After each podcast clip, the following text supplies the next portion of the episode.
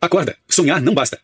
Com mais de 100 mil seguidores no Instagram, Isis Moreira é uma das grandes referências de hoje na área de negócios digitais. Seu sucesso como estrategista nas redes sociais começou quando ela ainda trabalhava como nutricionista e era amplamente procurada por colegas de trabalho para dar dicas sobre como chamar a atenção online.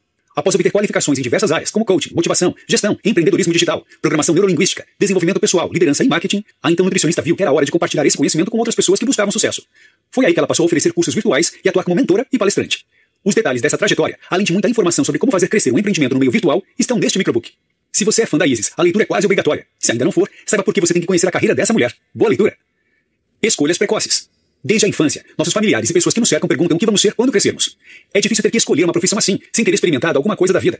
Mais duro ainda é que a expectativa de resposta gira apenas em torno de trabalhos tradicionais, como médico, advogado ou qualquer cargo que seja digno de uma boa remuneração. Isso acaba formando adultos que têm ódio de levantar e ir ao trabalho toda segunda-feira, pessoas que pegam um diploma por obrigação e viram reféns dele, e jovens que trabalham pensando na aposentadoria. O ciclo se repete. Aquela mesma pessoa que um dia foi a criança questionada sobre o que faria quando crescesse tem um grande potencial de se tornar um adulto insatisfeito no trabalho e virar aquele que faz perguntas profissionais antes do tempo para crianças e adolescentes. Se trabalharmos dois turnos em algo que não gostamos, só ficaremos felizes à noite. Só viveremos à noite. Estamos desvalorizando nossa vida. No entanto, se escolhermos uma profissão que nos faça feliz, viveremos de fato durante o dia todo.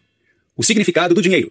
Dificilmente nos perguntamos sobre o que o dinheiro significa para nós. Provavelmente pouquíssimas pessoas no mundo fizeram isso. Para Isis, durante a infância, dinheiro era algo ruim. Após a separação dos pais e o consequente endividamento da família, dinheiro para ela tornou-se sinônimo de brigas, choro e pensão alimentícia.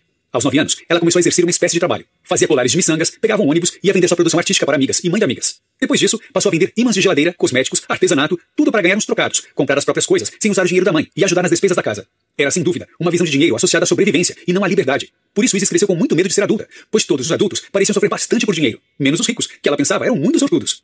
Aos 18, ela escolheu fazer medicina porque queria ter conforto financeiro. Foi reprovada em mais de 10 vestibulares e tentou curso durante mais dois anos até se decidir por nutrição, profissão com a qual chegou a ser bem sucedida. Vivia com a agenda cheia e ganhava mais de 400 reais por consulta. Além disso, era viciada no trabalho, não por ele em si, e sim pela liberdade financeira que ele proporcionava a ela. Entretanto, o dinheiro nunca sobrava e os gastos viviam fora de controle. Isis queria mudar isso. Ela, mesmo ganhando bem, era extremamente infeliz. Por mais que ajudasse os outros com seu trabalho, não conseguia nem organizar a própria vida. Ela era grata por tudo o que conquistou. Contudo, também queria ajudar outras pessoas, que passavam pela infelicidade de enxergar o mundo a partir de necessidades fúteis. Queria falar para milhares de pessoas, mas só conseguia alcançar uma por vez, um paciente por consulta. E isso a foi consumindo. Hora da sacada. Em 2014, Isis participou de um evento de marketing digital que deu um boom à sua vida. Ela aprendeu a fazer lançamentos de produtos digitais e já na primeira tentativa conseguiu faturar o que levaria três meses de trabalho como nutricionista para obter. Foi aí que decidiu fechar o consultório e passar um tempo no Rio de Janeiro, a fim de começar uma nova vida. Antes da mudança, ela gastou todo o dinheiro que tinha em cursos para se capacitar. Foram 16 mil reais. Então ela realmente só conseguiria ficar um mês na cidade maravilhosa, mas estava muito feliz. Sua nova tarefa era de se dedicar a um projeto digital chamado Programa Transforme Sua Vida. Era algo meio indefinido, mas ela havia decidido que ia dar certo, mesmo com uma enorme torcida contra das inúmeras pessoas que imploravam para que desistisse dessa loucura e voltasse para casa em Brasília. Alguns dias não foram fáceis. O dinheiro, como esperado, começou a apertar. Isis emendava café e almoço para não fazer duas refeições e jantava ovo, só ovo, para não gastar muito. Finalmente havia chegado o dia de abrir as inscrições para o projeto. Ela havia trabalhado intensamente durante quatro semanas, mas ninguém se inscreveu para o seu curso no primeiro dia, nem no segundo, nem no terceiro. Entretanto, alguém finalmente efetuou a inscrição no quarto dia e outro no quinto. Na semana seguinte, Isis aproveitou a Black Friday e deu desconto de 50%. Isso foi suficiente para que o curso bombasse e ela conseguisse 9 mil reais com o projeto. Em menos de três anos, foram mais de 10 cursos lançados, muitas palestras e milhares de alunos. Isis montou um negócio que faturava milhões de reais por ano e tinha um trabalho que a fazia extremamente feliz durante todas as horas do dia. O trabalho e o dinheiro finalmente estavam associados à positividade. O poder da escolha e como ser líder de si mesmo. Isis nos conta sua trajetória neste microbook com o objetivo de abrir nossos olhos para a importância de escolhermos nossos próprios passos. Um privilégio de muitos, mas que geralmente não é utilizado, pois acabamos entrando na inércia da vida e da suposta necessidade de profissões tradicionais para o alcance de algo digno. Se ela conseguiu ser feliz e ganhar muito dinheiro com seu trabalho, é porque entendeu o poder da escolha consciente, escutou seus sonhos e não seus medos, se reinventou e aprendeu a liderar a própria vida. Essa última aprendizagem não é algo fácil. Passamos a vida inteira esperando que alguém nos diga o que fazer, para então tomarmos uma atitude. Esperamos que algo incrível aconteça e não agimos. Culpamos sempre outras pessoas e somos viciados em reclamar ao invés de fazer alguma coisa para mudar o que vivemos. A maioria das pessoas vive entre a infelicidade e a busca por prazer. É comum chegarmos em casa após um dia estressante no trabalho e devorarmos os doces da geladeira. A culpa é da nossa cultura, que nos faz acreditar que somos especiais, mesmo sem nunca termos feito algo especial, e que nos faz esperar reconhecimento o tempo todo, merecendo ou não. Desse modo, formando uma geração de adultos mimados e inertes. Liderar a própria vida vai contra essa postura fraca. É agir consciente e persistentemente. É ter um objetivo nobre em vista, para nós mesmos e para os outros. É se mexer sem esperar aplausos. É mudar o desejo de ser especial por fazer algo especial. Quando isso acontecer, estaremos no controle e nossas iniciativas profissionais poderão dar certo. Aí, usar a função soneca do despertador, porque estaremos no ritmo de nossas vidas e não atrasados como sempre. Resiliência e reinvenção. Resiliência é uma capacidade nobre de adaptação às mudanças. É aguentar, ser paciente e resistir. Reinvenção é mais do que se adaptar, é criar soluções para uma nova realidade. Numa situação hipotética, quando alguém está sem dinheiro e dá um jeito de economizar para não passar por mais apertos até o fim do mês, ela está sendo resiliente. Quando ela cria um novo modo de ganhar mais dinheiro, em vez de apenas economizar, esse alguém está se reinventando. Reinvenção é encarar a vida pelo ângulo da solução e não da aceitação. É quando nos tornamos nossa própria luz ao fim do túnel. Dentro de cada um de nós existe um presente para nós e para nossos clientes. O problema é que às vezes não sabemos o que é. Isso porque na escola não aprendemos sobre nossas habilidades e talentos. Decoramos livros e nos tornamos analfabetos de valores e emoções. Por isso temos que descobrir individualmente como nos reinventar. Aí vão alguns exercícios para fazer isso. 1. Liste 10 coisas que ama e 10 que não suporta no trabalho. Isso vai ajudar a descobrir afinidades e aptidões. 2. Fale com 15 pessoas próximas e peça a elas para descreverem suas qualidades. Antes de descobrirmos o que temos de melhor, precisamos entender que há pensamentos favoráveis e contra a reinvenção. Dentro desses pensamentos contrários estão os mindsets da negação, do medo e do perfeccionismo. Mindset da negação.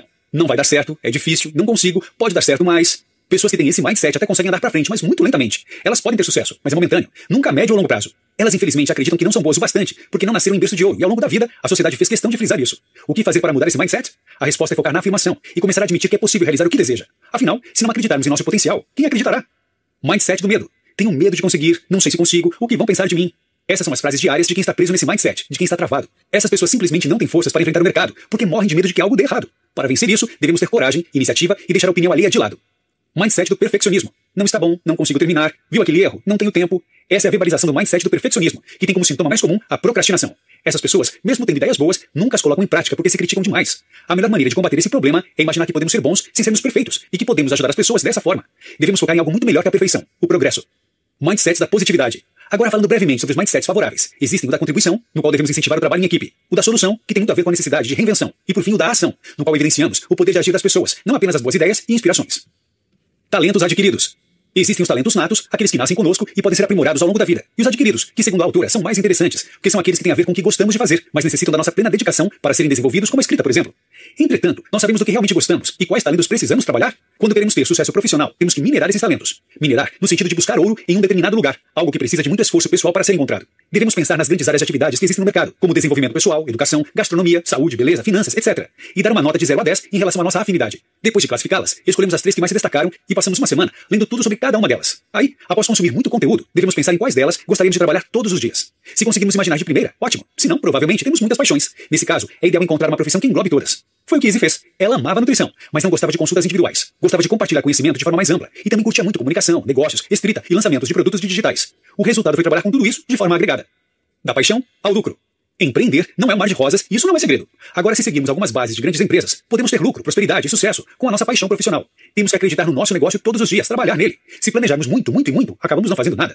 Devemos gerar coisas como satisfação, liberdade e propósito de vida para o cliente. Afinal, companhias aéreas não vendem voos, vendem conforto e liberdade de ir e vir. Advogados não vendem consultorias, vendem tranquilidade e garantias. Para fazer isso, devemos listar cinco emoções que gostaríamos de vender para nossos clientes e encontrar nosso caminho. A experiência é o melhor produto.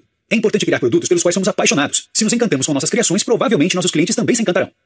Notas finais. Neste microbook, Isis Moreira nos mostra como que trabalhar com aquilo que gostamos é a chave para o sucesso profissional e para a felicidade pessoal, apresentando a importância de parar de dizer sim para aquilo que não amamos e nos incentivando a dar o primeiro passo como aquilo que achamos verdadeiramente importante. Ela também nos chama a atenção para a importância de focar e priorizar nossas tarefas e traçar objetivos e metas claras para nossos negócios. Agora